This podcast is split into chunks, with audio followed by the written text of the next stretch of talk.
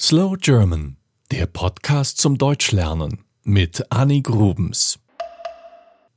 1879 wurde ein Mann geboren, der die Wissenschaft für immer verändert hat. Albert Einstein. Jeder, der seinen Namen hört, denkt sofort an die Relativitätstheorie. Nicht jeder hat verstanden, worum es dabei geht, oder? Albert Einstein war ein Genie. Er interessierte sich für viele verschiedene Dinge, nicht nur für die Physik oder die Forschung. Neben seinem Interesse für Naturwissenschaft setzte er sich auch für den Frieden und die Völkerverständigung ein. Wer war dieser außergewöhnliche Mann? Einstein wurde in einer jüdischen Familie groß. Seine Kindheit verbrachte er in München. Er war ein guter Schüler und las viele Bücher. Mit fünf Jahren begann Albert Geige zu spielen. Als Teenager verließ er die Schule ohne Abschluss und zog nach Mailand. Dort war seine Familie mittlerweile. Nach einer Schulpause wollte er mit 16 Jahren in Zürich studieren. Das ging aber nicht. Es gab eine Aufnahmeprüfung, die Albert Einstein nicht schaffte. Er konnte nicht gut genug Französisch. Er ging wieder zur Schule, um das Abitur nachzuholen. So lange lebte er bei einer Familie in der Schweiz.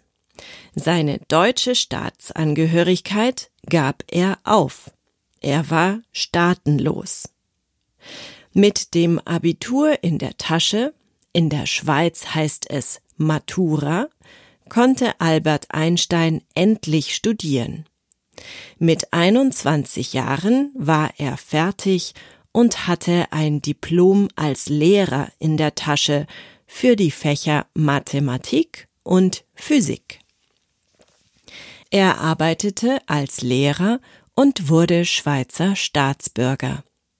Später arbeitete er als technischer Experte beim Patentamt.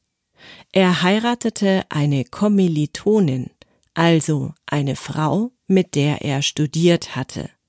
Sie bekamen zwei Söhne und eine Tochter. Mit 26 Jahren veröffentlichte er einige seiner wichtigsten Werke, unter anderem auch die Abhandlung, in der die berühmteste Formel der Welt auftaucht. E ist gleich m mal c Quadrat.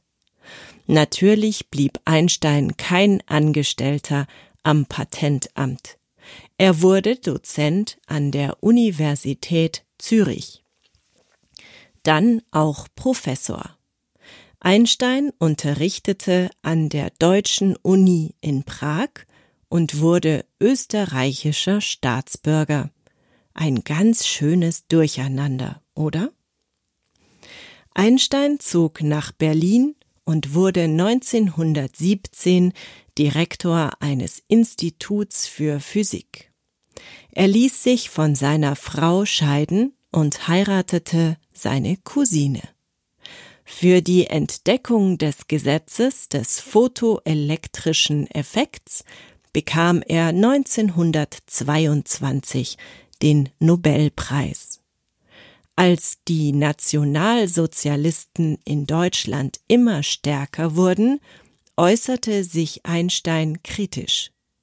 Schließlich emigrierte er in die USA und lebte von 1935 bis zu seinem Tod in Princeton. Er suchte nach der großen Weltformel, die er aber nie fand, wie auch bis heute kein Wissenschaftler.